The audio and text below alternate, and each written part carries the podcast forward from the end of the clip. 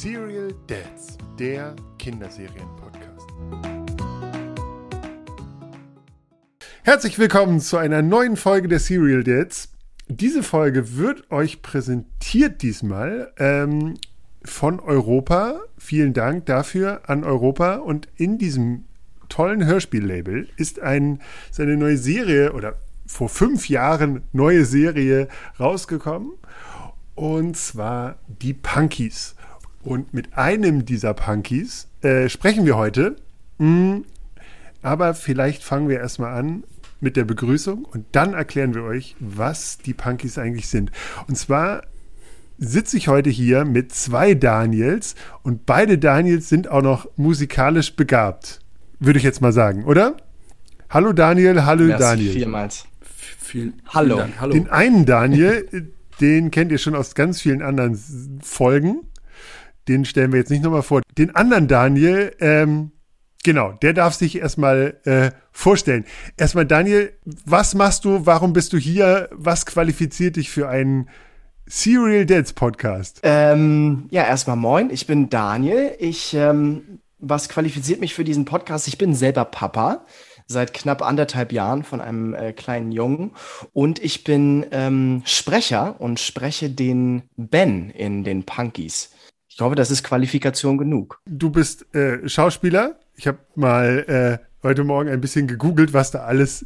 Das ist eine beeindruckende Vita. Äh, und du bist auch ja Musiker. Du bist quasi bei den Punkies auch noch sozusagen nicht nur vom Schauspielerischen qualifiziert, sondern auch vom Musikalischen, weil der Ben, den du sprichst, ist ja der Gitarrist der Punkies. Genau. Und auch so ein bisschen Songwriter und so. Und wenn ich das richtig gesehen habe, bist du auch selbst Gitarrist. Genau, ja. Das würde, das passt ja. Hast du deshalb die Rolle so ausgewählt oder war das Zufall? Oder haben die jemand gecastet, der auch musikalisch ja, ist witzig. Ähm, ich, ich weiß gar nicht von, also das, die Punkies sind fünf, ähm, fünf Leute, die, ne, die diese Band, die Punkies bilden. Und ich kann dir gar nicht genau von allen sagen, ähm, wer gecastet wurde und wer direkt besetzt war.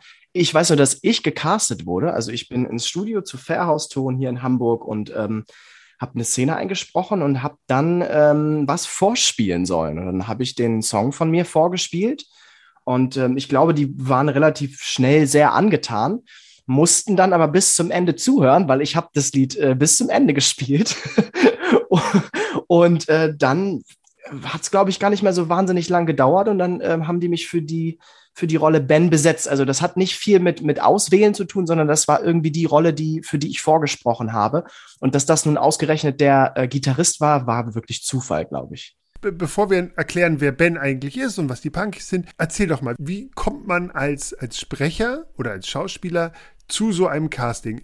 Hast du dann einen Agenten, der irgendwie äh, solche Angebote reinkriegt oder, oder gibt es so, so Portale, wo ich mich bewerben kann sozusagen und dann? Also ähm, was man, glaube ich, trennen muss tatsächlich ist ähm, das Schauspielerische mit dem, äh, mit dem Sprechertum, sage ich jetzt mal. Also natürlich gibt es sehr, sehr viele Schauspieler, die auch sprechen, weil es sich einfach irgendwie anbietet.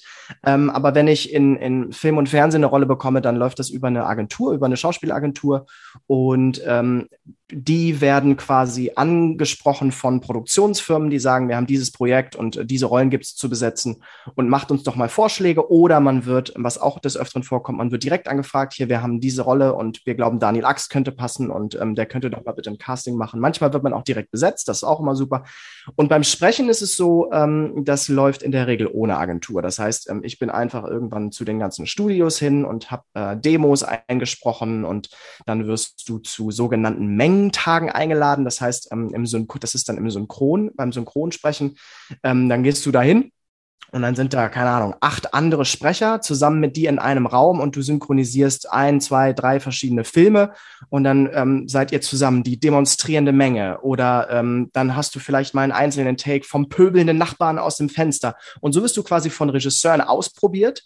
Und ähm, wenn die dich gut finden, dann buchen sie dich für eine kleinere Rolle mal extra. Und ähm, so baust du dir das mehr und mehr auf. Und ähm, das Sprechen ist ja mehr als nur Synchronsprechen, sondern ich spreche auch Computergames oder wie die Punkies eben ein Hörspiel. Und ähm, so baust du dir dein Netzwerk auf und irgendwann bist du einfach in der Kartei der einzelnen Studios, ähm, ob es jetzt ein Spiel, Synchron, Werbung, Hörspiel ist, bist du einfach drin und wirst dann eben angefragt, musst teilweise noch mal Castings machen. Oft werden einfach nur Hörproben rausgeschickt und dann entscheidet sich der Kunde. Ähm, also der, was auch immer produziert wird, produziert. Äh, der passt am besten, den möchten wir gern haben. Ja. Also ich habe ich hab schon auch eine Sprecheragentur, über die ich äh, hin und wieder mal Werbeaufträge ähm, reinbekomme. Und die kriegen dann dementsprechend auch ihre Provision, aber ähm, das ist wirklich ein sehr kleiner Teil. Also das meiste läuft direkt über den Sprecher. Kommen wir mal ein bisschen zu der, zu dieser Punkies-Geschichte. Ähm, ich habe erstmal, als ich sozusagen, als wir die Anfrage gekriegt haben, ob, ob wir eine Punkies-Folge machen wollen, habe ich die erste Folge gehört und ich fand, das war sehr, es hat sehr viele klassische Kindheitserinnerungen auch von Eltern abgegriffen, die mal eine Band hatten. Also, da ist der bucklige Gitarrenlehrer. Den, so einen creepy, buckligen Gitarrenlehrer gibt es, glaube hat jeder in der Stadt, oder? Ähm, so habe ich Gitarre spielen gelernt bei einem buckligen alten Gitarrenlehrer. Richtig mit, mit Fußball, klassische Gitarre und ich spiele jetzt ein Prälude. Ja, ey, sieben Jahre lang habe ich das. Krass. Ich war im, im, im Zupforchester wow. mit Mandoline, Mandola, Kontrabass und so. Wow. Also ich habe es richtig von der Pike aufgelernt. Und auch von der Pike auf angelernt, das ist ja auch so ein, so ein Stichwort aus dieser ersten Folge, die so lernt, lernst du ja auch Teile deines an, deiner, an, deiner Band einfach kennen, sozusagen, oder der Punkies. Genau dann ist es quasi, ist es keine gecastete Band, sondern ist es das, wie man sich romantisch eine Band vorstellt. Fünf Freunde, die zusammenkommen, die äh, noch keine richtige Ahnung haben und dann plötzlich in der Eisdiele sozusagen ihren ersten Auftritt planen und dann ähm, sich nach Moskitos benennen. Äh, Punkies ist ja der, der Begriff sozusagen für der amerikanische Begriff für Moskitos, also so ein Slang-Begriff für Moskitos, äh, hat also gar nicht so viel mit Punk zu tun, sozusagen in dem, im, im ersten Moment. Ja. Genau. Ähm, Auch im zweiten Moment eigentlich. Ja. Das ist also eine sehr klassische Geschichte und, und die baut sich natürlich auf über, über mehrere über Episoden. Ich weiß jetzt, ihr habt inzwischen, glaube ich, über 30 äh, Folgen, mhm. äh, die, die super schön wegzuhören sind. Ich glaube, die Folgen gehen so ungefähr eine Stunde. Ihr habt auch diese, diese fünf und sehr unterschiedlichen Charaktere. Also irgendwie du, der, oder dein Charakter, der ja irgendwie so ein bisschen so der Fädenspinner im Hintergrund ist, der so ein bisschen der Bandleader ist, der sich so ein bisschen um alles kümmert. Ähm, die Frontfrau, es gibt noch einen Schlagzeuger, der irgendwie die Finger nicht stillhalten kann und die abgedrehte äh, Punk-Göre, die auch schon tätowiert ist und so. Also das heißt quasi, es gibt unterschiedliche Charaktere, es ist einfach eine sehr ähm, ja, nette, klassische Bandgeschichte, bei der natürlich ganz viele andere Dinge verhandelt werden, wie Konkurrenz unter Bands, aber auch Erfolg und Freundschaft und so. Ähm, wie viel ist denn da, hast du, hattest du so eine Geschichte auch oder, oder wie viel, oder ja, hast du auch mal eine Band gehabt, mit der du in der Eisdiele gesessen hast und äh, gesagt hast, wir, wir gewinnen den lokalen äh, Bandwettbewerb in Langenhagen? nee, äh, so, nee so, so war das bei mir tatsächlich nicht. Ich habe aber, ähm, wie eben schon beschrieben, tatsächlich genauso Gitarre gelernt wie, der, äh, wie meine Rolle Ben ähm, über eine lange Zeit. Und ähm, ich bin dann in der Schule, in der, ich glaube in der siebten Klasse, bin ich in die Big Band gekommen und äh, habe dort E-Gitarre angefangen zu spielen und ähm, war dann da aber irgendwie zweiter oder dritter E-Gitarrist und dann ne, jedes Jahr machen Leute Abitur, gehen ab, sind nicht mehr in der Band und so bin ich irgendwann der ähm, E-Gitarrist gewesen der Big Band. Das war phasenweise echt cool, weil ähm, also insbesondere als ich noch nicht äh, der Haupt-E-Gitarrist war. da durfte man sie noch verspielen. Ja, ne? man durfte sich verspielen, nur ähm, der der Hauptgitarrist war, ähm, der hatte irgendwie zwei, drei Leute in der Big Band, die mit ihm dann ähm, Abi gemacht haben, die wirklich auch, ich glaube, die machen auch hauptberuflich Musik mittlerweile oder seitdem, also die, da waren richtig, richtig Tiere. Der, unser Drummer, der hat irgendwie Jugend musiziert gewonnen und so, das war ein richtig abgefahrener Drummer. Und das hat richtig Bock gemacht, weil man dementsprechend ähm, als Dirigent, als Lehrer irgendwie natürlich auch immer nur das spielen kann, was das Talent der Leute hergibt. Und ähm, das ändert sich natürlich von Jahr zu Jahr ein bisschen. Und das war echt eine Phase, das war richtig cool, da zu spielen. Und ähm, dann ging es bei mir ein bisschen weiter. Ich bin dann ähm, nach dem Abitur irgendwie, ähm, habe ich, hab ich Schauspiel studiert in, in New York und bin dann aber wiedergekommen, weil ich angefangen hatte, schon vor dem Studium meine erste EP zu produzieren. Okay. Und ähm, da habe ich dann über meinen Produzenten, das war in Osnabrück, in der Klang Lounge, ähm, habe ich über den Jan Kramer meine Band kennengelernt. Der hatte Connections irgendwie zu der ähm, Musikuni dort und da habe ich dann ähm, meinen Drummer, meinen E-Gitarristen und meinen Bassisten kennengelernt. Mein Produzent selber hat Keyboard gespielt und ähm, dementsprechend haben wir als Bandbesetzung, wir haben uns kennengelernt, haben uns gut verstanden, haben irgendwie ein paar Sachen zusammen von mir angespielt. Und die Boys meinten, ja, du hast gut abgeliefert, ähm, das funktioniert gut. Und ähm, so haben wir dann einfach meine Platte eingespielt, sozusagen live im Studio und haben auch einige ähm, Gigs zusammengespielt. Und ähm, ja, wie das dann oft so ist, irgendwie Leute werden dann Eltern oder gehen in andere Städte und so weiter und so fort. Und das hat sich dann irgendwann ein kleines bisschen verlaufen. Ähm, aber wir haben keine Wettbewerbe gespielt oder so und äh, nicht in der Eisdiele gesessen, sicherlich nach einer Probe mal und dann auch eher die Bar als die Eisdiele. ähm, aber ja, so romantisch wie bei den Punkies war es bei mir nicht. Aber es gibt schon die ein oder andere Parallele auf jeden Fall. Daniel, du hast doch auch in einer, äh, in einer richtigen Band gespielt, oder? Ich habe in, in, mehreren richtigen Bands gespielt. Wie soll ich dir sagen, wie die erste Band hieß? die Punkies? hieß, nee, kein Plan hieß ja. die. Und so war auch das Bandkonzept aus. War eine katastrophal schlechte Deutsch-Punk-Band. Ja. Und, ähm, ich hätte von dir nichts anderes erwartet. Ja. Ihr seid so lieb zueinander. Ja. Und es war richtig, richtig bitter. Und dann irgendwann auch in so einer, ja, in einer Skate-Punk-Band. Und dann, wie Daniel eben schon sagte, man zieht halt weg. Leute wurden, mein Bassist wurde Chef der Jusos Deutschland in Berlin. Und so wow. richtig, richtig krass. Wow. Ähm, ja, und irgendwann, genau, alle sind weggezogen. Aber man, ich, ich weiß nicht, wie das bei dir ist, Daniel, aber ich treffe immer noch, ich sehe immer noch Plakate von Leuten, mit denen früher ich, äh, mit denen ich früher Musik gemacht habe und die sind jetzt in neuen Bands und es ist irgendwie cool, dass Leute das immer noch so, also obwohl man sich aus den Augen verloren machen Leute noch Musik, ist es irgendwie schon geil, oder? Also Auf jeden Fall, definitiv. Also die, die Boys, mit denen ich Mucke gemacht habe, die ähm, haben sich tatsächlich zu einem Großteil irgendwann umorientiert, gerade jetzt auch während der, der Pandemiezeit, ähm, weil einfach da nicht so wahnsinnig viel Geld zu verdienen war irgendwie. Und ähm, aber die Zeit, ich habe dann noch mit einem anderen Produzenten in 2019 irgendwie, ähm, mit dem habe ich drei, vier Singles aufgenommen und produziert. Und ähm, in dieser Zeit war ich irgendwie wieder viel unterwegs in, in dem Musikgeschäft und habe irgendwie auch viele Leute kennengelernt, die jetzt in den Charts spielen irgendwie. Ja. Und ähm, das ist tatsächlich ziemlich cool zu sehen, weil ich halt ein bisschen mitgekriegt habe, wie viel Klinkenputzen die waren über Jahre. Ja.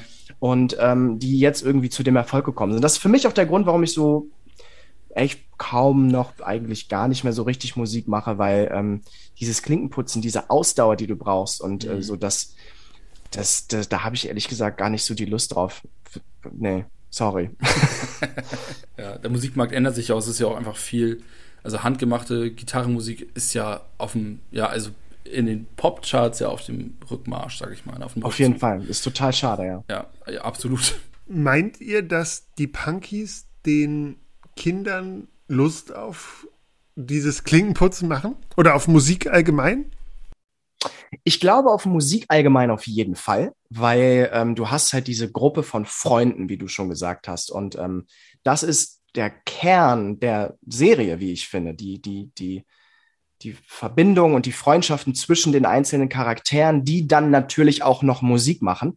Aber ähm, dadurch, dass es eben so romantisch ist, wie du beschrieben hast, und dadurch, dass es eigentlich immer irgendwie ganz gut läuft, und selbst wenn es dann mal nicht so gut läuft und man sich auf die Nerven geht, läuft es ja dann doch irgendwie noch wieder ganz gut und so. Und das ist, glaube ich, was, was den Kindern auf jeden Fall Lust macht auf die Musik. Du bist bei Probensituationen dabei, du, du kriegst mit, wie Songs entstehen und so. Und das ist, glaube ich, total cool. Und dieses Klinkenputzen, also das Business hinter dem, was in der echten Welt passiert, das ähm, wird gar nicht so im, im Mittelpunkt behandelt eigentlich.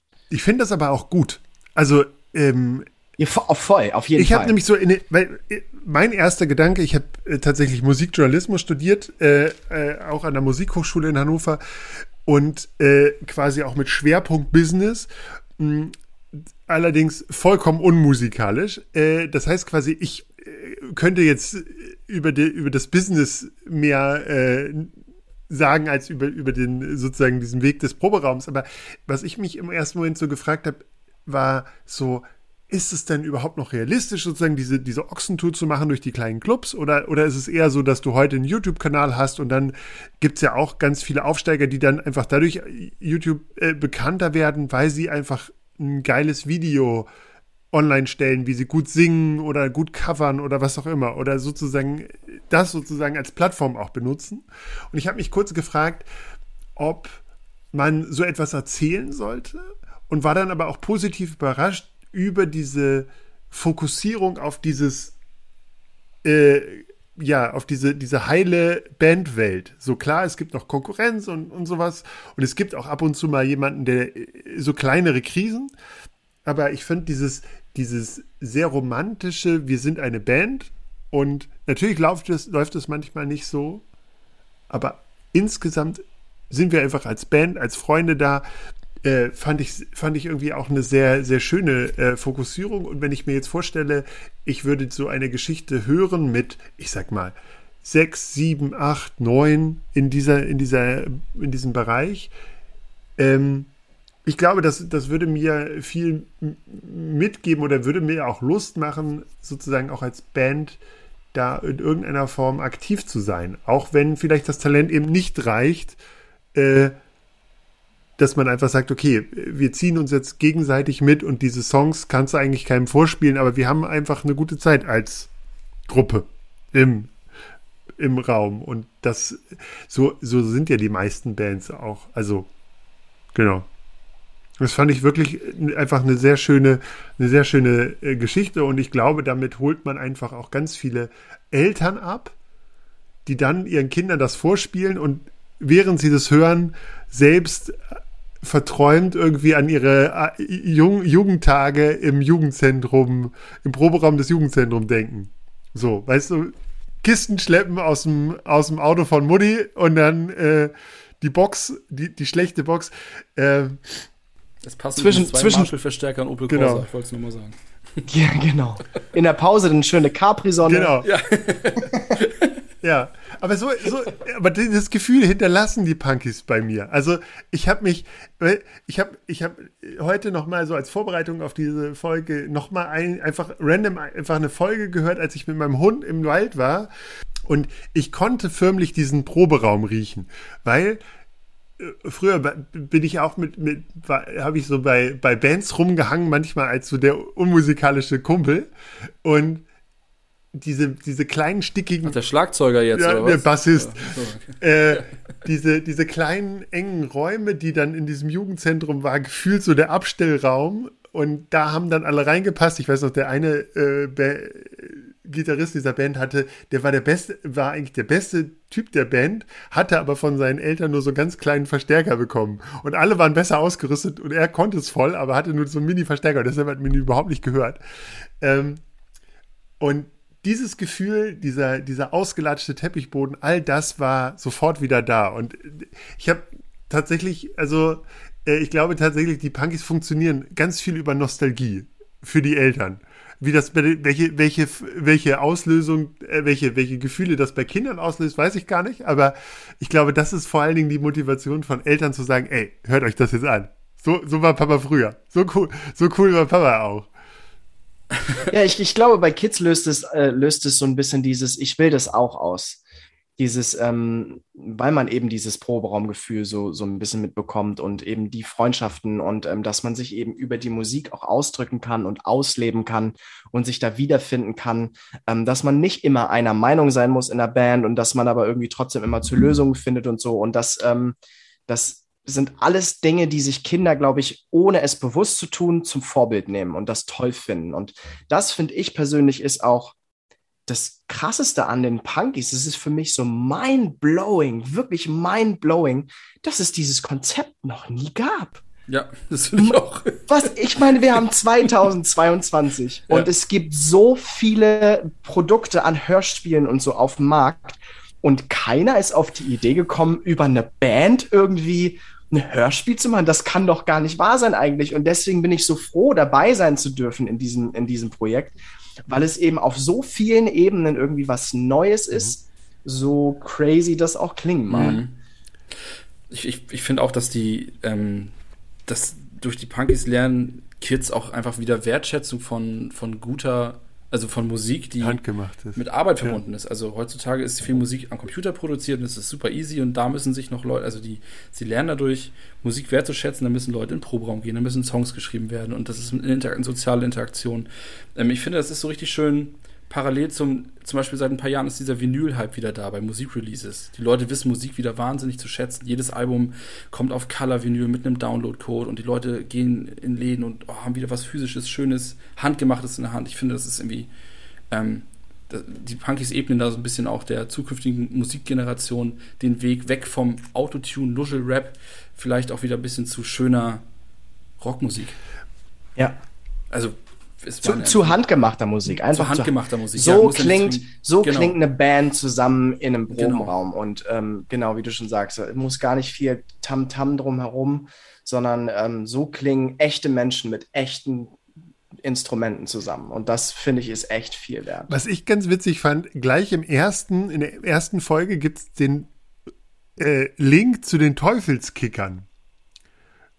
Und, ja, es gibt. Und, und ja. bei den Teufelskickern funktioniert es ein bisschen ähnlich. Also, äh, vielleicht ist, ist Punkies auch eine, eine, äh, das habe ich mich dann irgendwann gefragt, ob die Punkies nicht so etwas sind, eine Geschichte sind für all die, die mit, sich mit den Teufelskickern nicht identifizieren können. Weil bei diesen Teufelskickern funktioniert es ja fast ähnlich, weil es ist auch da ist so dieses Mannschaftsgefüge und man ist so eine Dorftruppe und äh, irgendwie werden auch Schwächere mal mitgenommen und, und es geht aber auch viel um, um Freundschaft und um äh, die Streberin wird dann doch, ist dann doch eine ganz coole Socke und so.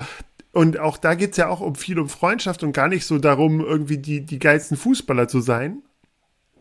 Und da hast du jetzt das mit einer Band eigentlich. Ich habe, das war, fand ich sehr spannend, dass es sozusagen äh, zwei doch sehr unterschiedliche Geschichten, aber diese Kernaussage, dieses, wir sind Freunde und wir machen irgendwie alle das Gleiche und es gibt Leute, die können es besser, die können es schlechter und wir, wir, wir wachsen aber auch nur als Gemeinschaft und so. All diese, das finde ich, ist, ist irgendwie äh, sehr, sehr parallel bei beiden.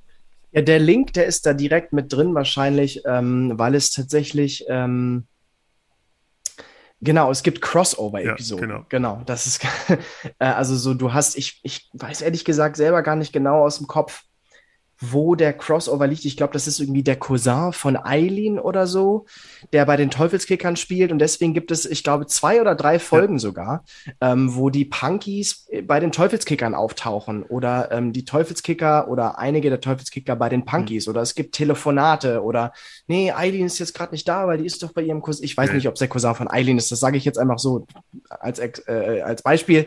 Aber ähm, dementsprechend hat man natürlich auch sehr darauf geachtet, smart von Europa, ja, smart von Europa. Ähm, sich, sich an ein erfolgreiches ähm, Format irgendwie mhm. ähm, ranzuhängen und ähm, so die Fanbase ein bisschen zu erweitern, sowohl da als auch da und sich das gegenseitig befruchten zu lassen, weil eben der Kern, wie du sagst, die Freundschaft ähm, mhm im Prinzip dasselbe ist. Ja, finde ich echt stark. Also äh, ich habe Teufelskicker auch, also tatsächlich Teufelskicker zuerst äh, mit meinem Sohn, als der seine mini kurze Fußballphase hatte, habe ich das gehört und inzwischen interessiert er sich mehr für Kung Fu als für Fußball und äh, genau. Deshalb sind wir jetzt wieder nicht mehr, sind die Teufelskicker out, aber die Punkies, äh, ja, finde ich da ganz witzig. Ja, cool.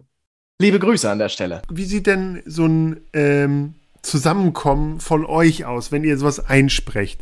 Ist es ähnlich wie eine Probe bei den Punkies oder? Äh, ja, auf jeden ja. Fall.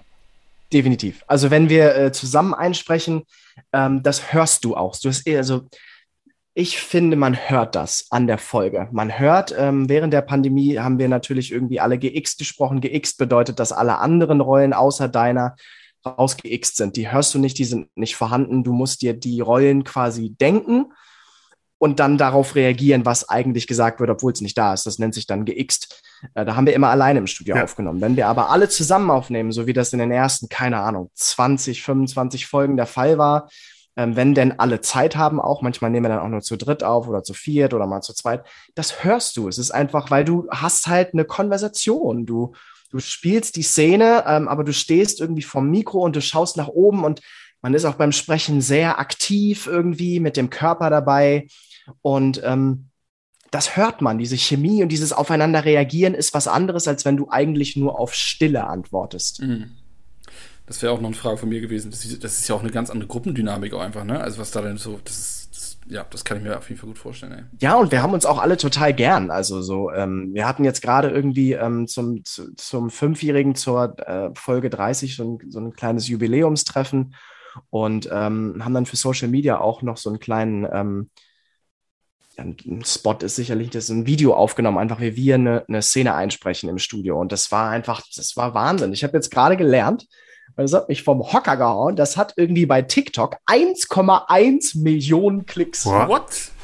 Das war auch meine Reaktion. Das ist eine Szene, einfach, wo wir zu fünft im Studio stehen und das gucken sich dann halt synchron begeisterte Leute an, auch die die Punkies gar nicht kennen, mhm. und gucken sich halt an, wie das dann funktioniert und wie sehen die Leute hinter diesen Stimmen aus. Und das hat 1,1 Millionen Klicks. Das finde ich total abgefahren.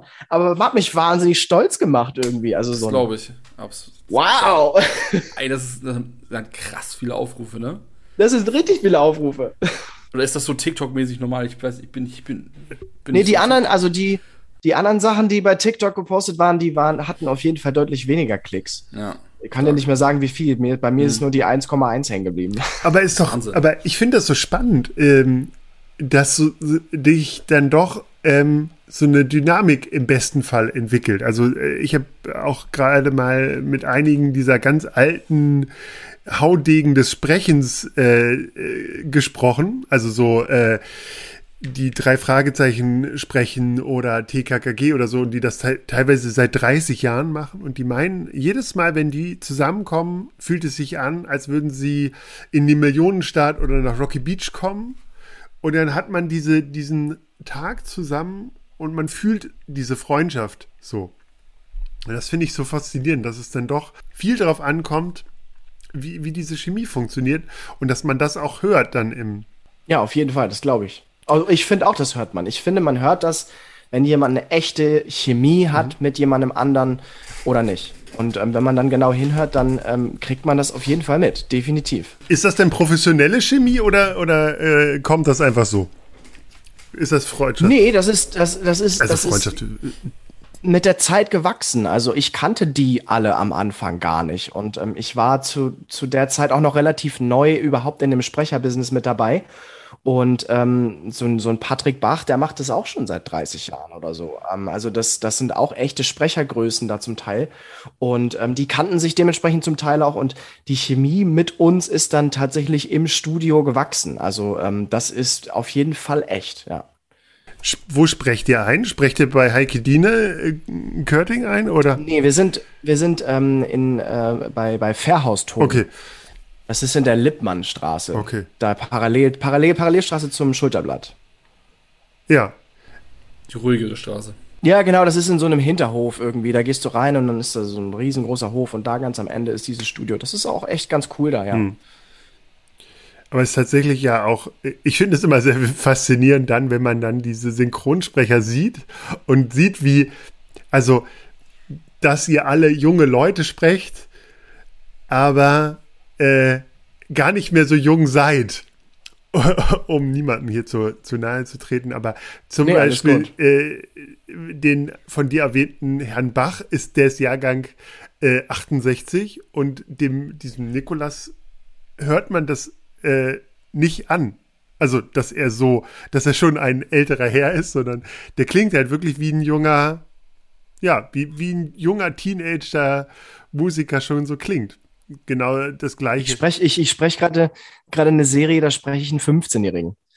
Ähm, also so jetzt, jetzt spreche ich in meinem normal, in meiner normalen Stimme, irgendwie im Stimmsitz sozusagen. Aber wenn du dann sprichst, dann, ähm, dann rutschst du ja auch ein bisschen hoch. Du bist dann irgendwie auch ganz animiert. also so die ersten Folgen, das ist kein Witz, ähm, wurde mir im Studio mehrfach pro Folge gesagt, Daniel, du musst ein bisschen mehr machen. Du versuchst noch zu normal, authentisch zu klingen.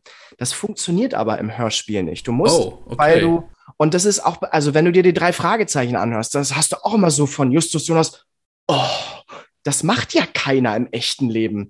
Das sind so, das sind so Sounds, die du machst, um zu unterstreichen, wie du dich gerade fühlst oder was gerade passiert. Und das musst du, weil du nur auf das Medium Stimme angewiesen bist, eben ausspielen.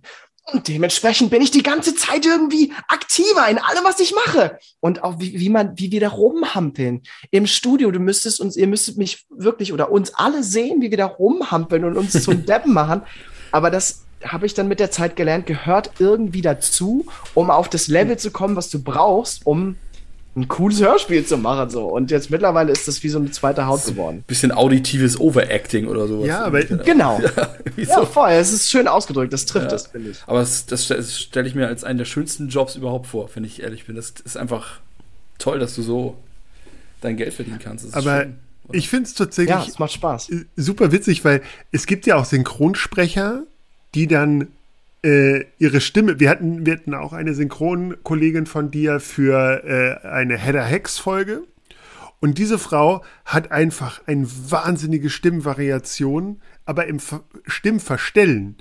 Äh, und wenn man dann sozusagen auf der anderen Seite so jemanden äh, wie Justus Jonas, also äh, den Robeck oder so, hört, die ja das nicht über eine Verstellen ihrer Stimme, sondern einfach über Sprechgeschwindigkeit, über vielleicht auch ja so eine Art äh, von Wortschatz machen, einfach darüber jung klingen, finde ich das super, super faszinierend, dass man auch darüber jung klingt, ohne jetzt irgendwie in der Stimmlage drei Oktaven höher zu gehen und sich damit auch, weiß ich nicht, äh, ja, plötzlich quietschiger klingt, als man sonst klingt. So, und ja, also so, so wahnsinnig verstellen tue ich meine genau. Stimme bei den Punkies auch ja. nicht. Klar, ich, ich, ich, ich bin dann irgendwie ein bisschen hier oben genau. und so.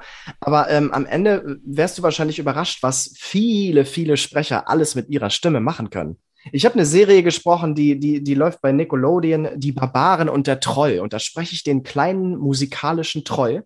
Und ich spreche die ganze Serie über nur so. Und dann mache ich auch immer so ein Gesicht dazu und der ist total süß. Der heißt Evan und das hat ganz viel Spaß gemacht. Ja. Also das gehört irgendwie einfach mit dazu. Wild, richtig gut. Danke. Fällt es denn schwer, in diese Rollen zu kommen so schnell? Also es gibt ja wirklich Kollegen, äh, der, der äh, Sprecher von Klößchen hat erzählt, der, es kann sein, dass er morgens in, in Hamburg äh, Klößchen spricht, abends nach Berlin zurückfährt und da den, äh, den Teufel äh, für eine Amazon-Serie synchronisiert. Ähm, das ist ja schon, muss man sich gedanklich drauf einstellen. Wie ist es bei dir? Brauchst du Zeit, um in so ein Punkies-Hörspiel reinzukommen? Oder, oder? Überhaupt nicht. Überhaupt nicht. Also so gerade weil es eben, wie gesagt, ähm, nicht groß chargiert ist, es keine große Charge in der Stimme, das geht relativ fix. Ähm, es was sein, also wo ich Zeit für brauche tatsächlich ist, wenn man was, was Neues anfängt zu sprechen irgendwie und mhm. man irgendwie das erste Mal überhaupt ein Bild dazu sieht und das Original dazu hört, äh, wenn es denn irgendwie was zum Synchronisieren, wenn du ein Original hast und es nicht komplett selbst erschaffst, dann probierst du halt ein bisschen rum, was kann ich anbieten. Ich hatte letztens ein Casting und da habe ich einmal einen so probiert. Und dann habe ich denselben Take einfach einmal einen so probiert. Und dann habe ich einfach mal einen so probiert. Und dann musst du einfach gucken, wie fühlt sich das auch an? Kann ich das jetzt für 30 Folgen überhaupt durchhalten oder tut mir das dann weh? Ist das so sustainable oder nicht? Und was passt dann auch am besten irgendwie aufs Bild? Oder ähm, wenn es ein Hörspiel ist, was habe ich für eine Rollenbeschreibung? Ähm, was könnte auch gut ins Gefüge passen? Ist das vielleicht mhm. zu ähnlich zu einer anderen Rolle, die du hast? Also es sind ganz viele Faktoren, die da die da mit reinspielen. Aber dafür brauche ich tatsächlich manchmal oder da fordere ich auch ein kleines bisschen Zeit für, ähm, gerade wenn es um Casting geht oder so, dass ich Art zeige, ich kann dir ganz viele verschiedene Sachen anbieten. Und ähm, ich muss erstmal finden, wo sitzt das in meiner Stimme und wo sitzt das potenziell auch im Körper. Ich meine, wir sehen uns jetzt, als ich eben den Troll gemacht habe, den habe ich direkt hier im Gesicht. So, da habe ich, den habe ich immer so gesprochen. Das ist gar nicht absichtlich. Das ist, das passiert dann einfach so. Mein, mein Schauspielmentor in, in mhm. Amerika hat immer gesagt, let the character inform you. Das sind so Sachen, die dann einfach passieren, ohne dass du da was dran machst, sondern das kommt so aus dir raus, aus deinem Instrument, aus deinem Körper kommen dann einfach Dinge raus. Und dafür braucht es manchmal einfach irgendwie ein paar Minuten, um zu gucken, was funktioniert und was ist cool. Und ähm, aber so Punkies, bei den Punkies, da da gehe ich hin und, und spreche den Ben. Den spreche ich jetzt seit über fünf Jahren. Also den habe ich im Körper auf jeden Fall. Wie viel, wie viel Folgen nehmt ihr pro Jahr auf? Äh, ich glaube, es sind sechs. Okay. Ja, ungefähr. Wie viel Vorbereitungszeit nimmst du dir dafür? also ich versuche eigentlich immer einfach das Skript zu lesen im Vorhinein. Ähm, und je nachdem, wie, wie ich zeitlich eingebunden bin, ähm, lese ich auch tatsächlich das komplette Skript, jede Szene relativ gründlich. Es gibt aber auch Folgen, wo ich wirklich einfach nur so ein bisschen durchskippe und gucke, wo kommt Ben, wo kommt Ben und was sagt er. Und dann gucke ich, okay, was passiert in der Szene ungefähr. Und dann überlese ich halt die Szenen der Crash Kids, irgendwie der Antagonisten, weil ich einfach nicht die Zeit dazu habe oder so. Aber ich würde sagen, so ähm, ich nehme mir in der Regel so eine Stunde, anderthalb irgendwie, um gut im Bilde zu sein. Gerade wenn ich alleine im Studio spreche und eben, da muss ich einfach wissen, was würden die anderen sagen, wenn sie es mir nicht anspielen. Weil wenn ich dann da stehe und das Skript nicht gelesen habe und erstmal gucken muss, okay, warte, ja, warte, warte. Ah, okay, ja, jetzt. Dann, dann brauchst du halt einfach ewig und das, ähm, weiß ich nicht. Ich finde, so eine Vorbereitung gehört einfach auch irgendwie zu einem professionellen Arbeiten dazu. Aber ist ja, ist ja auch auf der anderen Seite ganz, äh schön, glaube ich, einfach das Skript da liegen zu haben und nicht wie beim Schauspiel vor der Kamera oder auf, der, auf einer Bühne eben kein Skript in der Hand zu haben und alles sozusagen aus dem Kopf raus spielen zu müssen. So kann man ja kann man ja auch noch mal nachlesen, wenn man das jetzt nicht perfekt auswendig kann. Ja und nein. Also beim Hörspiel ist es tatsächlich, du musst irgendwie gut lesen können, natürlich klar, und den Text gestalten können. Aber beim Synchronisieren ist es zum Beispiel so, dass du das Skript halt irgendwie nicht vorher geschickt bekommst und es liegt dann mhm. vor dir und dann gibt es Studios, da hast du dann unten am Bildrand den Text mit stehen, aber dann gibt es auch andere Studios, wo das nicht der Fall ist. Das heißt, du hast potenziell einen Take, der vier Zeilen lang ist oder wenn du Pech hast, sogar fünf und dann guckst du da runter und dann musst du das in dem Moment auswendig lernen um dann nach oben zu gucken, um es zu machen. Und natürlich dauert ein langer Take dann dementsprechend auch manchmal länger, okay. aber dann hast du noch einen ja. Zögerer und dann hast du hier noch einen Anatmer und dann hast du hier irgendwie eine an unorganische Pause, weil der deutsche Duktus ein anderer ist als zum Beispiel der englische mhm. und dann muss ich einfach irgendwie eine komische Pause einbauen. Dann muss ich ganz schnell werden, um wieder langsamer zu werden. Und den Text auch noch aus. Also das ist tatsächlich relativ anspruchsvoll äh, und fast, fast anspruchsvoller als ein Text für vor der Kamera zu Hause mit Zeit vorbereiten zu können. Das hätte ich auch, das ist echt spannend. Also es ist ja ein wahnsinnig komplexer Prozess, ne? Ja, die Leute denken das auch immer gar nicht, was bei dem Sprechen immer so hintersteht, gerade beim Synchronisieren, weil du eben auf so viele Dinge achten musst, mit Zögerern und Anatmern und ähm, dann einen Lippenlaut und dann ähm, musst du Atemrhythmen, wenn du sie im Bild siehst, treffen und dann musst du den Text halt auswendig können, äh, direkt im Studio. Also da hängt schon deutlich mehr dran, als man denkt, wenn man davon spricht, ja, da geht ein Studio und er liest, sieht, liest da seine Rolle und dann ist fertig. Ja, nee, ist schon. Warum, warum kriegst du den Text vorher nicht?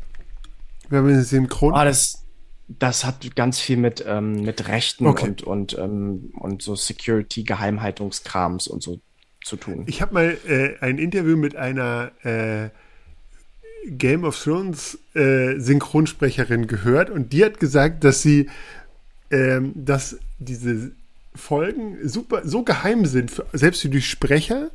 Du hast, nur den, Mund, du hast gesehen, nur den Mund gesehen und das komplette Bild wurde abgeklebt quasi. Echt? Okay, das wusste ich gar nicht. Das ist ja völlig crazy. Ja. Es ist, das ist wirklich, also ich habe ähm, die, ähm, kennt ihr die Drachenzähmen leicht gemacht Filme? Ja. Ja, die sind ja. bei mir in der Kita natürlich der da, Brenner. Da spreche ich, da spreche ich den, den Hicks, die Hauptfigur. Ach, okay. Und ähm, da hatten wir teilweise Versionen geschickt bekommen. Also die sind dann alle schwarz-weiß und mega ausgegraut und haben überall so DreamWorks Wasserzeichen drin und okay. so. Und, ein, und einige Stellen waren noch nicht mal animiert. Da hat sich gar, da hat sich gar kein Mund bewegt. Du hast zwar was gehört, aber es hat sich nichts bewegt. Und da hat der Regisseur auch gesagt, nee, sowas meine ich nicht. So eine Scheiße, ist, das lassen wir liegen. Die können das erstmal schön animieren. Du kriegst teilweise Sachen, die sind noch nicht mal fertig und du sollst die schon fertig machen. Also es ist wirklich, es ist, es ist kurios. Es ist manchmal wirklich kurios. Wahnsinn. Das ist. Äh Diese Synchronwelt ist völlig äh, neu für mich. Das klingt wahnsinnig spannend. Wirklich. Und teilweise echt absurd. Wahnsinn. Ja, das ist. Äh, Finde ich, find ich. Ich werde nie wieder irgendwas hören können. Was. Ähm, Hast du denn eine Lieblingsfolge von den Punkies? Beide, Daniel? Oder ja. habt ihr beide eine Lieblingsfolge? Ich habe heute angefangen noch in, in Bens Comeback. Ist es Folge 4? Ich glaube, ich weiß nicht, welche Folge das ist. Die heißt ähm, Les Mystiques, glaube ich. Da, die ist, glaube ich, eine in den, einer der letzten Folgen irgendwie. Da ähm, fahren die nach Südfrankreich und ähm, treffen da so eine Punkies Coverband am Strand. Und die auch ähnlich aussehen. Und Ben verliebt sich da total. Und ähm, dann treten wir mit denen zusammen auf und die Geschichte, die da drumherum passiert, irgendwie, die wird am Ende auch noch richtig spannend. Die finde ich tatsächlich ziemlich cool, weil man da auch so diesen, da hat Ben auch einen Song, also da kann ich, da singe ich auch tatsächlich ein bisschen was und äh, da habe ich auch so ein bisschen Summer-Feeling und Urlaubsvibe und habe ich direkt Bock gekriegt, irgendwie ans Meer zu fahren. Und äh, wenn, wenn das eine Folge schafft, irgendwie, dann, dann das finde ich mal stark. Ja, die Folge heißt Le und ist Folge 28. Genau. Siehst du. Wir nehmen jetzt im August Folge 33 auf. Also so lange ist es noch gar nicht. Ja, genau. Letztes Jahr haben wir die gemacht. Genau, gerade ist die, die aktuelle äh, Post, Postcards from Paradise erschienen und äh, ja, 2022. Ja. Äh, genau, du hast jetzt noch gesagt, ihr habt ja auch eigene Musik. Also in den Punkies gibt's nicht nur, geht's nicht nur um Musik, sondern ihr spielt ja auch Musik. Äh, es gab ja auch, wenn ich das richtig gesehen habe, auch mal ab und zu musikalische Gäste. Ähm, genau. Ja, den einen oder den anderen. Den einen oder anderen. Da, ne? wie, wie kannst du dazu ein bisschen was erzählen, was, was ihr da sozusagen, äh, was die Hörer, die jetzt erst unseren Podcast hören und danach die Punkies hören, was sie musikalisch erwartet? Ähm, Musikalisch ist es tatsächlich ziemlich breit aufgestellt, habe ich das Gefühl. Also du hast äh, eine ganze Menge verschiedener Musikrichtungen in den Songs ähm, verarbeitet. Aber zu den musikalischen Gästen, wir hatten ähm, Laith Aldine da, wir hatten Johannes Oerding da, wir hatten, ähm, na, wie heißt er denn? Auf seinen Namen komme ich immer nicht. Ach. Smudo. Ja, Smudo, aber Smudo meine ich nicht. Na, wie heißt er denn?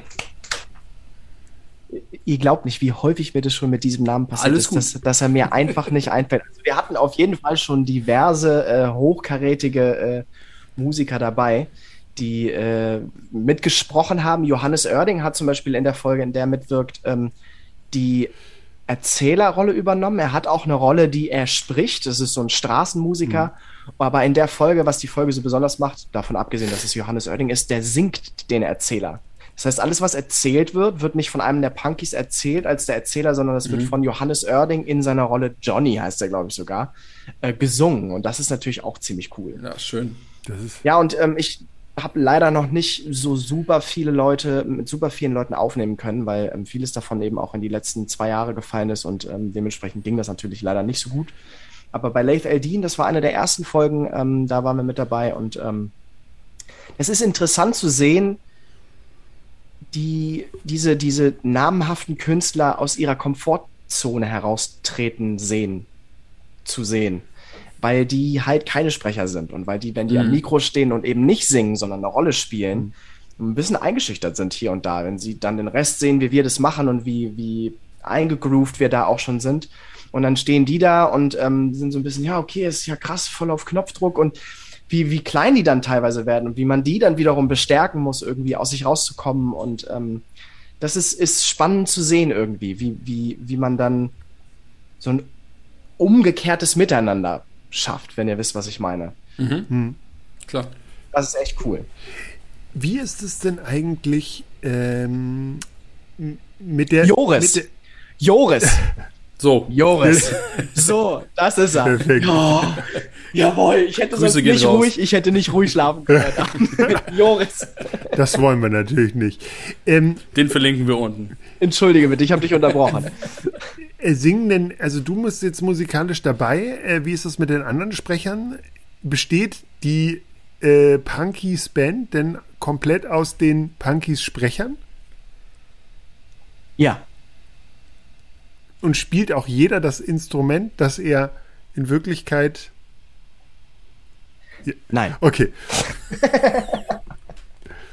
Nein, also ich spiele Gitarre. Ich weiß, dass ähm, äh, Tim, also der spricht den ähm, unseren Drummer, der spricht, der spielt auch Drums. Okay. Ähm, Nikolas, also Patrick Bach spielt ähm, hier Mundharmonika. Ähm, ich weiß gar nicht, ob er noch was anderes spielt. Ähm, Eileen, also die, die Sängerin Merete, die singt auch, mhm. mhm. ähm, spielt aber kein Instrument.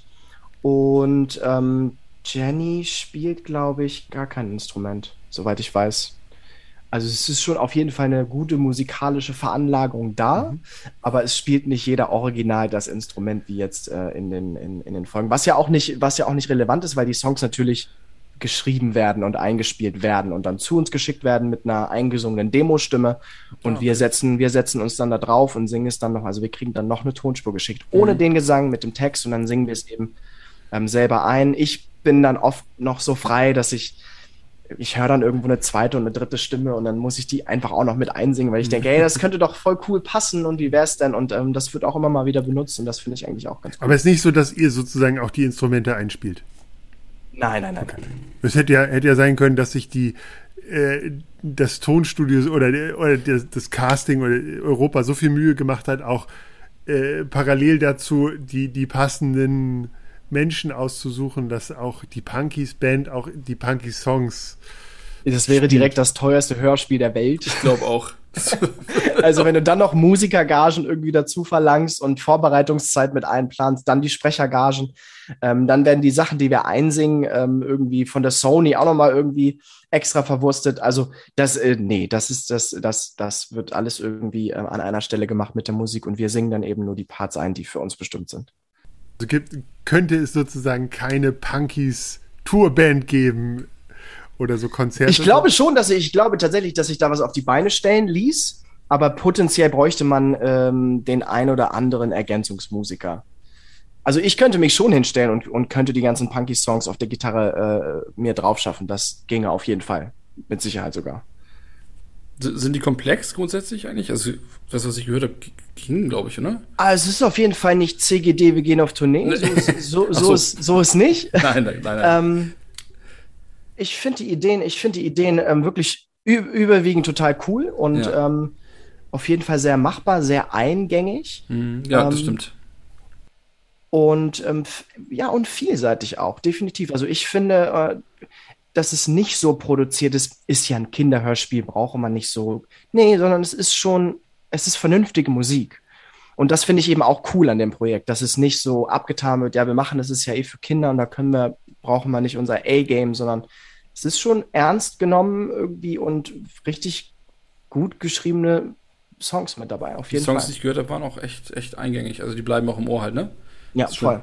Absolut. Ja, das äh, kann ich nur bestätigen. Ich hatte auch äh, gleich einen Ohrwurm. Oder hatte, ich hatte so das be- beschwingte Gefühl, äh, mittel, also so, so weißt du, wenn du das im Ohr hast, diesen Titelsong zum Beispiel, geht man gleich drei Schritte schneller. Okay, cool. Das äh, habe ich, Hat sich dein Hund gefreut? hat sich mein Hund gefreut. Der äh, war, äh, was ist denn jetzt los? Der schleicht ja gar nicht mehr hinter mir her. Was? Gleich muss ich ihm, ihm Ja, hinterher. genau. Schön den Pudel hinterhergezogen. Schön. Kriegst du, äh, genau, was ist denn, äh, kriegt ihr denn Rückmeldung von den Fans? Habt ihr, gibt es so eine Fanbase? Gibt es eine F- äh, Punkies Fanbase? Außerhalb der, der, der Punky Fanbase am Rande von Hamburg, weil äh, die Punkies kommen ja aus einer Stadt am Rande von Hamburg. Ähm, es gibt auf jeden Fall eine Fanbase und wir kriegen das, also ich für meinen Teil, ob die anderen das ähm, mehr mitkriegen oder nicht, kann ich nicht beurteilen, aber wir hatten, wie gesagt, dieses, ähm, dieses Punkies-Treffen und da ähm, war eben das gesamte Team irgendwie hinter den Punkies mit dabei und ähm, da haben wir so eine kleine ähm, so einen kleinen Überblick bekommen, so eine kleine Präsentation tatsächlich, ähm, was auf Social Media so los ist um die Punkies herum, also sprich Facebook, Instagram, TikTok und ähm, wie gesagt, 1,1 Millionen Klicks auf TikTok. Ich kann es immer noch nicht glauben, aber ähm, das passiert ja nicht ohne Grund. Also es gibt auf jeden Fall eine Fanbase und ähm, gerade die, ähm, die prominenteren Gäste ähm, sind da natürlich eine super Werbung für uns, die, die unsere Hörerschaft auf jeden Fall stetig wachsen lassen, definitiv. Und gerade heute habe ich irgendwie für einen Fan, ähm, das wurde an mich herangetragen für jemanden, der, der Finn, der wurde zwölf und ähm, der wollte er irgendwie einen kleinen Gruß zum Geburtstag haben. Das hat sein bester Freund oder so hat das irgendwie für ihn organisiert. Der hat jetzt am Freitag Geburtstag, der hat keine Ahnung von seinem Glück. Und dann habe ich eine kleine Nachricht für den aufgenommen. So. Und das, ja, das ist unsere Fanbase. Ja, das klingt doch aber schon mal nach einem äh, durchaus vorhandenen äh, Begeisterung der Menschen für, für die Serie. Zu Recht übrigens. Absolut. Danke. So, ich habe jetzt die ganzen Fragen vorweggenommen. Daniel, du guckst jetzt mal auf deinen Fragenzettel. Genau, ich hatte doch. du bist ja selber Papa, ne? Ja, Und darf ich fragen, wie alt dein Sohn ist? Der ist jetzt knapp anderthalb. Hört, hast du ihm schon mal irgendwas so von den Punk, also oder von den Punkies vorgespielt oder wie, wie ist es für dich dann, wenn er größer ist? Zeigst du ihm voller Stolz die Punkies oder ist es, soll er das selbst entdecken? Wie würdest du da, wie, wie wirst du das handeln?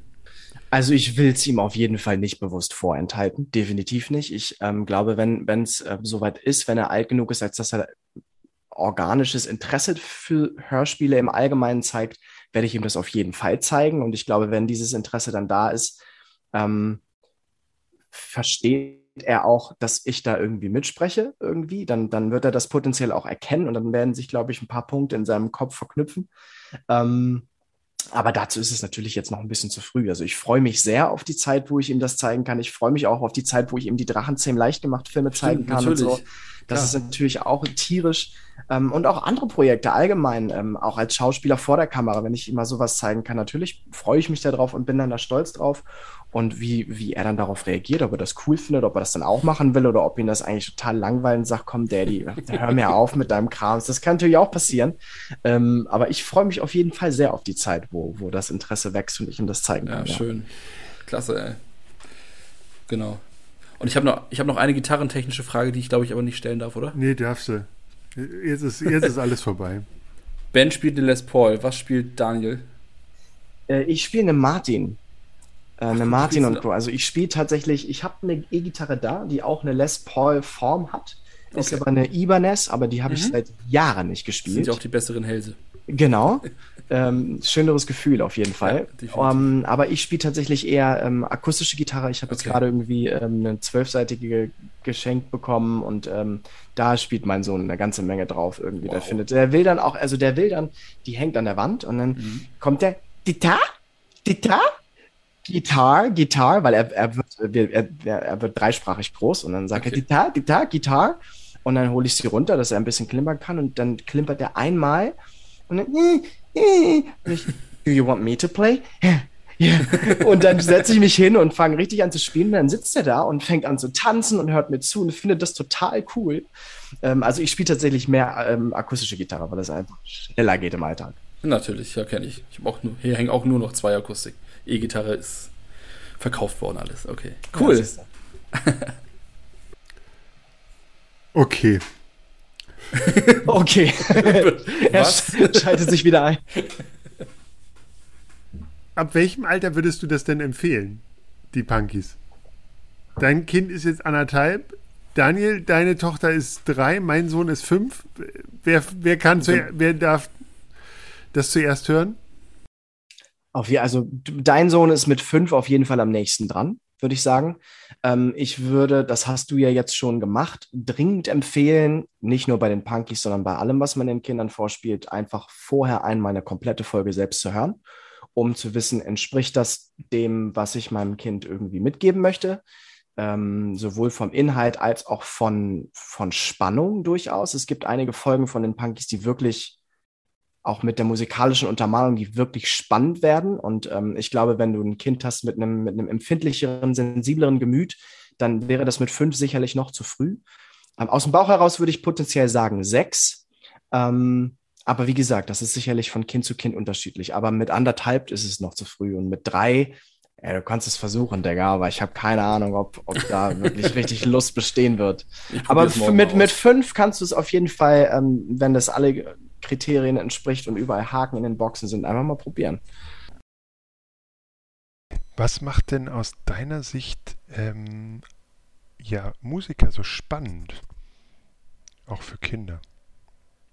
Das sind immer die geilsten Menschen. Mit Musikern kannst du grundsätzlich richtig geil rumhängen. Es ist eigentlich egal, fast egal, welche Musikrichtung Musiker die sind einfach entspannt, die sind gediegen, die sind in der Regel einfach ehrlich und straightforward.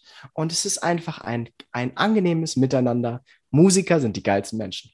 Ende. Boah, Leute, gut, dass wir aufzeichnen hier alles. ja. Äh, meine Meinung, meine Meinung. Ja, ja sich, sich ähnlich. Ich finde, es, es ist halt, es ist so ein bisschen wie, ähm, ich glaube, ich würde es noch ein bisschen erweitern. Ich glaube generell Menschen, die in irgendeiner Form sehr große Begeisterung für das, was sie tun, haben und diese Begeisterung noch ein bisschen mehr haben als nur für einen Job. Also du kannst deinen Job gerne machen, aber wenn du wirklich für etwas brennst, ist es sozusagen so ein essentieller Teil deines Lebens. Und dann macht es das unheimlich faszinierend, mit solchen Menschen zu tun zu haben. Gerade wenn man dann auch ein gleiches Interesse hat, ist es natürlich auch gut, weil man dann gleich so eine Connection hat. Hm, aber ich glaube, dass es generell uns fasziniert, wenn Menschen für etwas sehr brennen. Das geht mir als, als Journalist auch so. Dass, äh, ich habe viel mit äh, Dino-Forschern zu tun und ich, das sind alles so kindgebliebene Menschen, die lieben ihren Job so sehr, die lieben es, im Dreck zu spielen und mit irgendwelchen versteinerten Knochen wiederzukommen. Und im Zweifel erzählen dir die drei Stunden lang mit, mit leuchtenden Augen darüber, wie es ist, in der Wüste bei 40 Grad Steine zu kloppen. Wie, was für ein Fun das ist. So. Und das ist das. Die Leidenschaft macht. Genau, und das ist ja, bei Musikern auch so. Äh, ich habe ich hab ja als Journalist äh, so das Who is Who der, der, der Musikindustrie auch interviewt. Und es gibt ganz. Auch Joris? Äh, ich glaube schon. Äh, aber es gibt sehr, sehr abgebrühte Musiker und es gibt halt Musiker, die sind die Leute geblieben, die sie, also es gibt so, so Bands, die sind bis heute die, die verrückte Schülerband, die sie, mit der sie mal angefangen haben. So.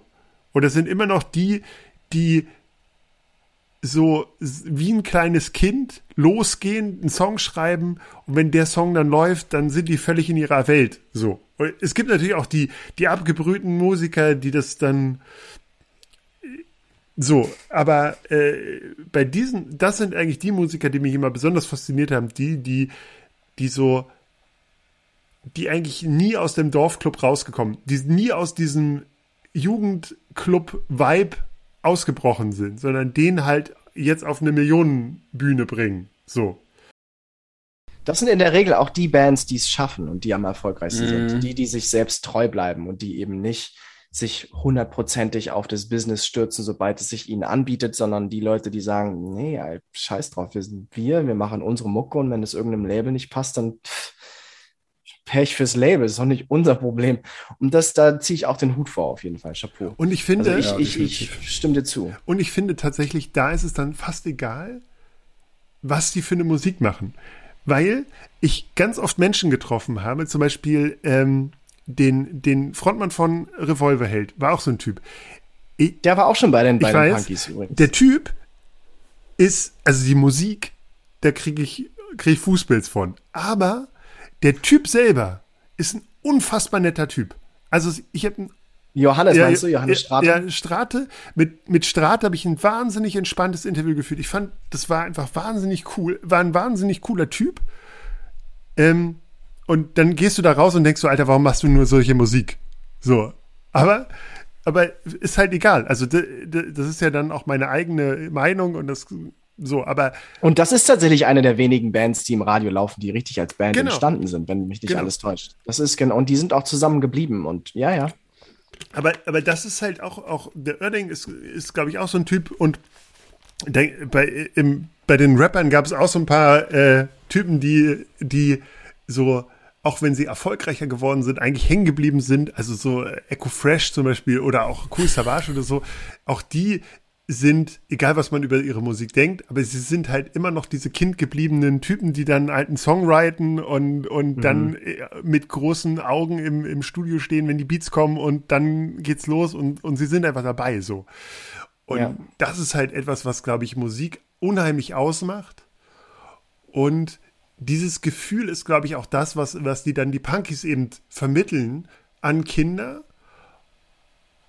Und ich kann mir vorstellen, dass das auch bei, bei einer musikaffinen jugendlichen Kindern, Kindern am Anfang der Pubertät irgendwas auslöst und auch so ein, so ein, äh, so ein Gefühl von, ah, das ist irgendwie, damit kann ich mich, mich identifizieren und darauf hätte ich, hätte ich Bock. Mm, Das ist ganz schön, weil es einfach ein Kontrast zu dem ist, wie Musik manchmal kommuniziert wird äh, äh, durch Castingshows, durch ähm, so. Also auch sowas wie, wie The Voice, wo es auf der einen Seite äh, hohe Wertschätzung gegenüber diesen Künstlern gibt. Aber es ist ja nicht so, dass du, dass du diese Ochsentour machst, um nach oben es zu ist kommen. Halt das, ja, und vor allem es ist, es ist, ähm, das ist eine Competition. Und ich finde, ich finde, im Zentrum der Musik darf nie die Competition stehen, sondern immer das Miteinander. Und ich finde, gerade bei Kindern, ähm, also wir versuchen auf jeden Fall, solange es irgendwie geht, ähm, diesen Competition-Gedanken von unserem Sohn wegzuhalten. Also wir fangen auch nicht an, okay, wer zuerst bei der Tür ist, so. Nee, wir laufen zur Tür und ähm, wir laufen miteinander irgendwie dahin. Und das ist überhaupt nicht wichtig, ob du zuerst da bist oder ich zuerst da bin. Diese Competition, dieses, dieser Grundgedanke von Gegeneinander ist in meinen Augen auch der Grund allen Mobbings dieses, ich kann das aber viel besser als du. Und das geht dann halt in der Kita oder in der Grundschule schon los. Und ich finde, solange es irgendwie geht und man die Hand da irgendwie drüber halten kann, sollte man das eben, sollte man die Kinder auch davor schützen. Und das ist bei den Punkies eben genau das Ding. Es geht, natürlich gibt es auch Folgen, wo es um Competitions geht und so weiter und so fort. Das ist aber nicht, das ist nicht der zentrale Mittelpunkt der Punkies. Es geht, wie ich, wie ich jetzt schon oft gesagt habe, es geht um, um die Freundschaften und das, was die zusammen erleben. Und ähm, wie sie ehrlich zusammen sind, miteinander sind, wie sie auch verschiedener Meinung sind und Sachen mal ausdiskutieren und dann auch mal irgendwie sauer sind und sich dann aber wieder zusammenraufen. Und das ist das, worum es irgendwie bei einem Miteinander von, von uns allen eigentlich, aber insbesondere von Kids und Teens gehen sollte. Und das wird auf jeden Fall definitiv par excellence bei den Punkies vermittelt. Aber das ist ja auch etwas, was auch viele Musikstile einfach vermitteln. So, in ihrem Charakter von Musik. Also Hip-Hop ist ja auch so ein, so ein, so ein Paradebeispiel dafür. Die Hip-Hop-Kultur in den, in den Ursprüngen ist ja eine Kultur, die eben genau dieses, äh, es gibt ein, eine Competition, aber es gibt auch immer den Respekt, weil irgend, irgendein Talent hat jeder. So. Und irgendjemand, und jeder kann dir etwas beibringen und du kannst irgendjemandem etwas beibringen. So. Und das ist ja etwas, was auch ganz viele andere ähm, äh, äh, ja, äh, Musikstile auch eben mit sich bringen. Also sowas wie ähm, auch Punk oder so. Also, was, ich, was beim Punk äh, so prägnant ist, ist dieser Do-it-yourself-Gedanke, oder? Dass alle zusammen halt, heute ist es ja immer noch so, Konzerte organisieren, es müssen Flyer gemacht werden. Das ist, hat sich ja nicht geändert. Plakate, muss, genau. Plakate, genau. Und das, also heute läuft es auch digital, aber trotzdem muss es jemand machen. Und wenn du eine, ein Venue, also eine Location hast, wo du spielst und connectest du dich vor mit den Bands und sprichst dich ab, wer wann wo wie promotet und keine Ahnung und wer bringt welches Equipment mit und so, dass ne, nicht jede Band kartet ihr eigenes Schlagzeug mit an.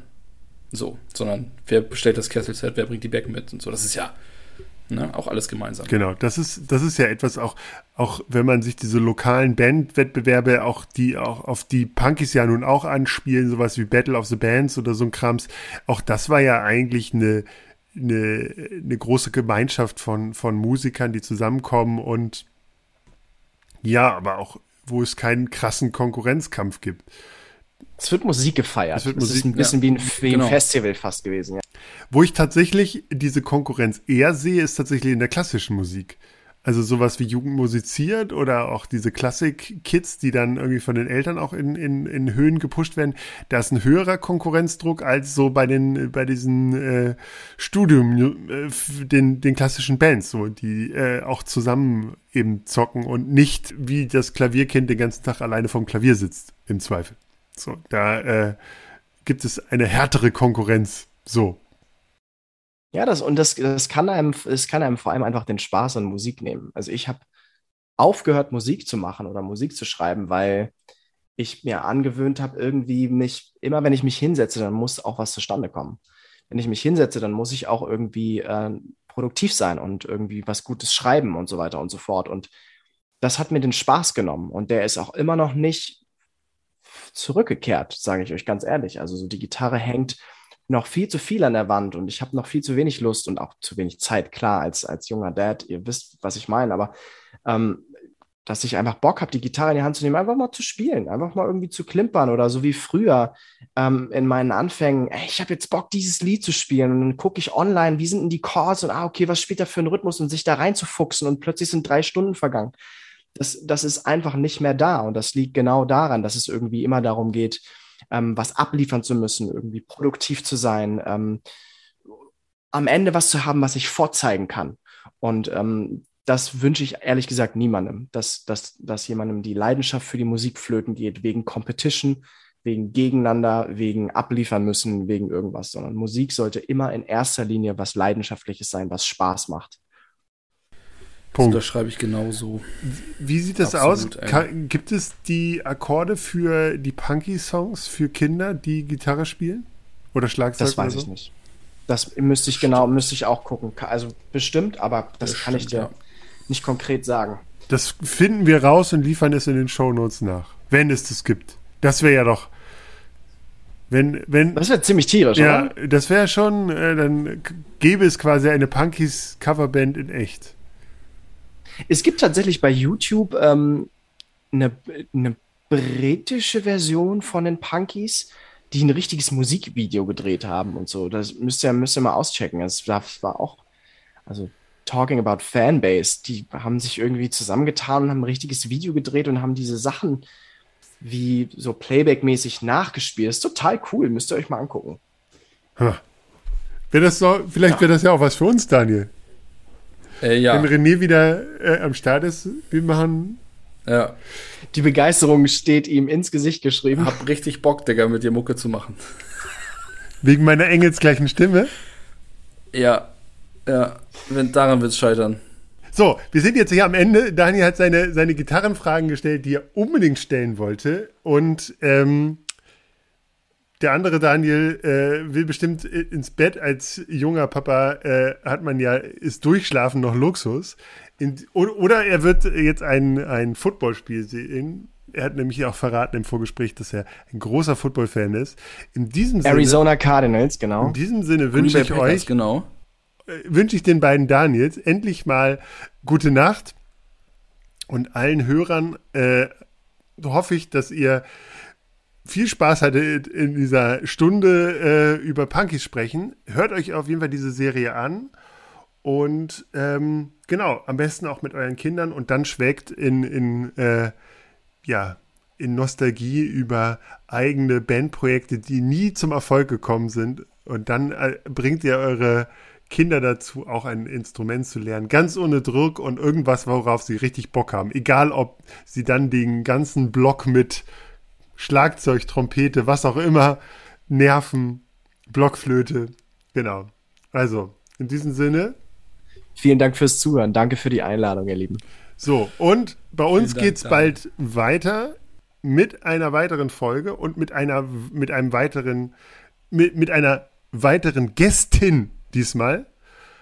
Äh, verraten wird noch nicht, wer es ist. Sie ist aber trotzdem, sie ist sehr prominent und ich weiß nicht, ob sie musikalisch ist. Wir werden sehen. Wir werden sehen. Wir fragen sie. Wir fragen sie nach Gitarren. Liebe Grüße. Liebe Grüße.